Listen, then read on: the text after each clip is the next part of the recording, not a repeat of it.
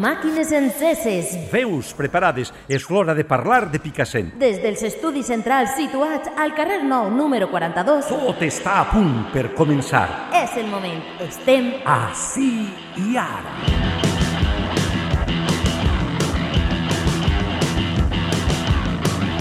Què tal? Bon inici de setmana a totes i tots vosaltres, amigues i amics d'esta emissora. És dilluns 3 d'abril. Encetem mes, encetem setmana i ho fem repassant els moments més destacats del plenari del mes anterior, celebrat el passat dijous al Saló de Plens de l'Ajuntament de Picassent. Escoltarem les intervencions de tots els regidors i regidores de la corporació, convidant-vos també a escoltar per iVox, com sempre fem, el plenari complet sense talls i el plenari en format vídeo del directe que es va emetre per YouTube. El meu nom és Pablo Plaza i comencem.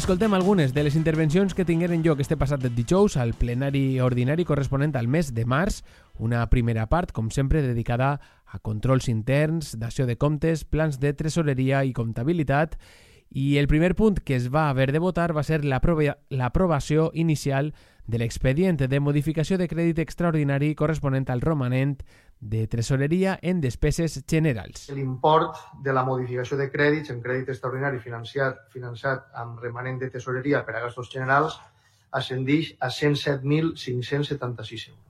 Posteriorment a això es van aprovar altres punts com l'actualització de les tarifes per al curs 23-24 del centre infantil Ninos, l'aprovació de l'ampliació del termini d'execució de les obres de reforma de Sant Ignasi de Loyola o la inscripció al registre municipal d'associacions d'un nou club esportiu del poble. Es diu Boxing Soul Club. L'empresa concessionària demanà eh, la revisió de les tarifes i el dictamen va ser majoritari en el sentit de revisar els preus amb l'aplicació de l'IPC corresponent a l'any 2022 i la que és del 5,70% i la incorporació en la tarifa d'educació del nivell de 2 a 3 anys. Les obres estaven executant-se o estan executant-se per l'empresa Ortem Ser- Servicios Actuaciones.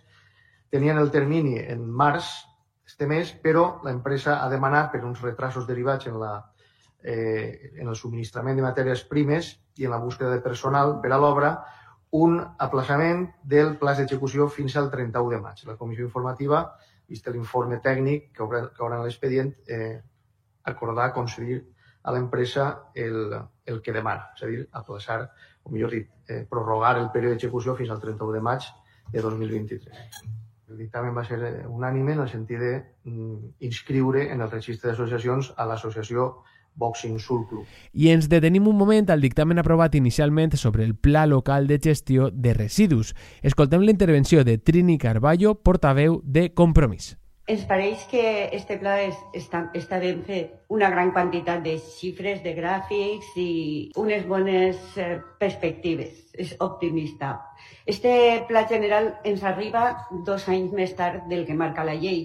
I jo voldria recordar que al 2021 el nostre grup va fer arribar a la regidora responsable una sèrie de propostes orientades a millorar la replega selectiva de residus i en aquell moment ens, ens contestaren que les propostes arribaven massa tard. Aquest pla que vostès presenten fa especial incidència en la importància i la figura de comptar en tres educadors ambientals. Ha hagut ja en dues ocasions en què la Conselleria va oferir educadors ambientals a les localitats, entre elles Picassent, i encara no entenem la raó de per què nos van sol·licitar i esperem que mos la aclariscan. La regidora Esther Carbonell responia breument a la portaveu de Compromís. Volia contestar-li el tema dels educadors ambientals. Un dels requisits per poder optar a aquesta subvenció era que tinguérem el pla local de residus aprovats. A partir de que s'aprova avui, doncs ja podrem demanar aquesta subvenció. Abans dels pregs i preguntes s'aprovava una moció d'urgència al voltant d'un crèdit extraordinari i ja sí passàvem al punt del dia de pregs i preguntes i escoltàvem a Juanma Bernal, portaveu de Ciudadanos i en esta ocasió també portaveu dels grups de l'oposició de la corporació municipal. Llegia un comunicat al voltant del malestar del grup de partits de l'oposició amb l'assumpte tractat en plenaris anteriors al voltant de l'aparcament en la zona dels carrerons, l'actuació policial i el pacte o no pacte entre equip de govern, veïnat i policia per no multar els cotxes allí estacionats. A més, se demanava la dimissió d'Héctor Pradas, regidor en aquell moment d'esta àrea responsable. Escoltem eh, tot l'encreuament d'argumentació amb Juanma Bernal com a portaveu, però també les respostes d'Héctor Pradas, principal regidor senyalat en este comunicat, i la resta d'acusacions i retrets que feien també Juan Fran Albert de Podem, Artur Hernández de Compromís i també la intervenció de l'alcaldessa del municipi, Concha Garcia. Com sempre, fem un resum, intentem que siga el més complet i s'entenga a tot, però vos convidem a escoltar les intervencions completes a l'àudio del plenari sense talls que trobeu al nostre canal d'Ivox. Tanto los grupos de la oposición como el resto del público asistente en los dos últimos plenos escuchamos con estupefacción e indignación las declaraciones de los vecinos y vecinas de la parte antigua del pueblo, lo que se conoce como escarrerons, en los que citaron en varias ocasiones unos pactos verbales con el ayuntamiento, mediante los cuales no serían aplicadas sanciones por estacionar en zonas en las que está prohibido aparcar. El señor Morató manifestó desconocer estas circunstancias, pero en el pleno de febrero un vecino de la citada zona dijo que el pacto se había hecho con el señor Pradas, sin que éste que estaba presente lo negara. Tampoco sabemos a cambio de qué se hizo este pacto, ni cuántos más pueden haberse hecho. Y por todo ello, los grupos de la oposición de este ayuntamiento solicitamos a la señora alcaldesa que explique cuántos pactos verbales se han hecho, por qué se hacen estos pactos en lugar de aplicar las ordenanzas, como, como legalmente corresponde, y también pedimos la dimisión del señor Pradas como concejal por sus prácticas poco éticas y no dar en su momento las oportunas explicaciones. En primer lloc, vull que aclarir que en ningú moment hi ha hagut cap pacte o pacte verbal. Entre altres coses perquè no té ningú sentit. En els quatre anys que jo eh, he estat com a regidor de policia, en cap moment he donat ninguna instrucció a ningú policia. Tinc que dir també que jo, jo estic content i satisfet de la meva etapa de 4 anys com a regidor de policia, des de l'any 2011 fins al 2015. I estic molt agraït eh, per el gran treball que durant aquesta etapa ha efectuat tota la policia local de Picassent. Un treball que sempre hem intentat que, est que estiguera encaminat a tindre una policia més d'àmbit social, una policia assistencial, una policia que treballa sempre intentant educar i ajudar als ciutadans. Tots sabem que, que estem en una època preelectoral i jo opino que, que és una petició que va més dirigida a intentar fer soroll que en realitat a solventar o resoldre el problema que puguen tindre els veïns. Personalmente eh, me caes bastante bien. Eh, la verdad es que hemos tenido siempre buena relación. Pero es que no puedo creerte. No, no puedo creerte. Eh, es decir, tengo que creerte a ti diciéndome esto o a dos personas diferentes apoyadas por las personas que vinieron que inocentemente destaparon sin querer un pacto acordado verbalmente y que no sabían ni lo que estaban haciendo, o que se pensaban que esto, pues bueno, que era algo que podíais hacer. Es decir, tenemos en dos plenos distintos un grupo de personas que vienen, eh, que te dicen, oye, ¿y el pacto que hicimos vosotros y yo? ¿Dónde está? Y claro, el concejal de policía que no sabía dónde meterse. Yo creo que es un tema muy grave. Es un tema para dar explicaciones, pero para mucho más. O sea, yo, yo creo que en otros momentos y en otros sitios esto ya se habría judicializado. Entonces, yo creo que hay que dar explicaciones, decir la verdad i tomar les decisions adequades. Per què no denunciaven abans la policia? La policia s'ha donat compte de repent que n'hi ha un carrer que està prohibit aparcar i ara aparquen?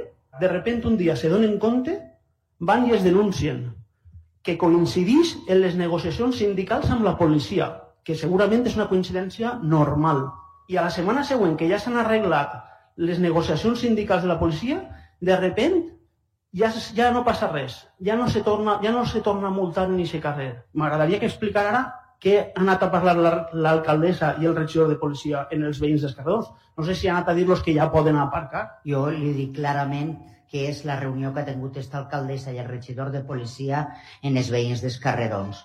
I no és per a dir-los que ja poden aparcar, senyor Hernández, sinó per a buscar alternatives per aparcar. El que ha ocorrit en esta zona, que estan vostès molt preocupats, també ha ocorrit en altres zones de la localitat. En la zona de la rotonda de l'Avinguda del Nord, en l'Avinguda del Lom, en la rotonda final de Carles Albors i Cristòfor Aguado ha vingut gent així a protestar perquè també havien tingut aquest problema i, i tal. I li puc assegurar que, al igual que en la zona antiga, tampoc en aquestes zones tenim pactes ni en els veïns ni en la policia. Si no n'hi havia problemes entre veïns, si no n'hi havia queixes en una zona que era tal, lo normal, lo normal és que la policia no fora rigurosa en el, ni estricta en l'aplicament de la norma. Això sol passar i jo crec que ha passat durant molt de temps. És dir, no estaria jo... És dir, el que vàrem comentar ha passat durant molt de temps. I per supost que no ha sigut perquè jo ha donat una indicació de que ahir no se pot multar perquè això és que no ho ha fet mai, ni ho podré fer, ni entra dins de la meua, de la meua forma de ser ni de pensar. Dir que a l'apartat de pregs i preguntes del públic, el president de l'associació veïnal dels carrerons donava la seva visió, en este cas a favor de l'equip de govern, a favor d'Héctor Pradas, al voltant d'esta confrontació que acabem d'escoltar. Com sempre, no tenim temps per a posar les intervencions del públic, si posem una creguem que hem de posar totes i per això tenim l'àudio sencer eh, que ahir podeu reviure el plenari de nou. Encara quedava temps eh, per a un prec més de compromís, en este cas Trini Carballo, al voltant de diverses eh, situacions del poble, com la del barranc, en neteja general, cementeri, en temes de transparència i sobre material escolar.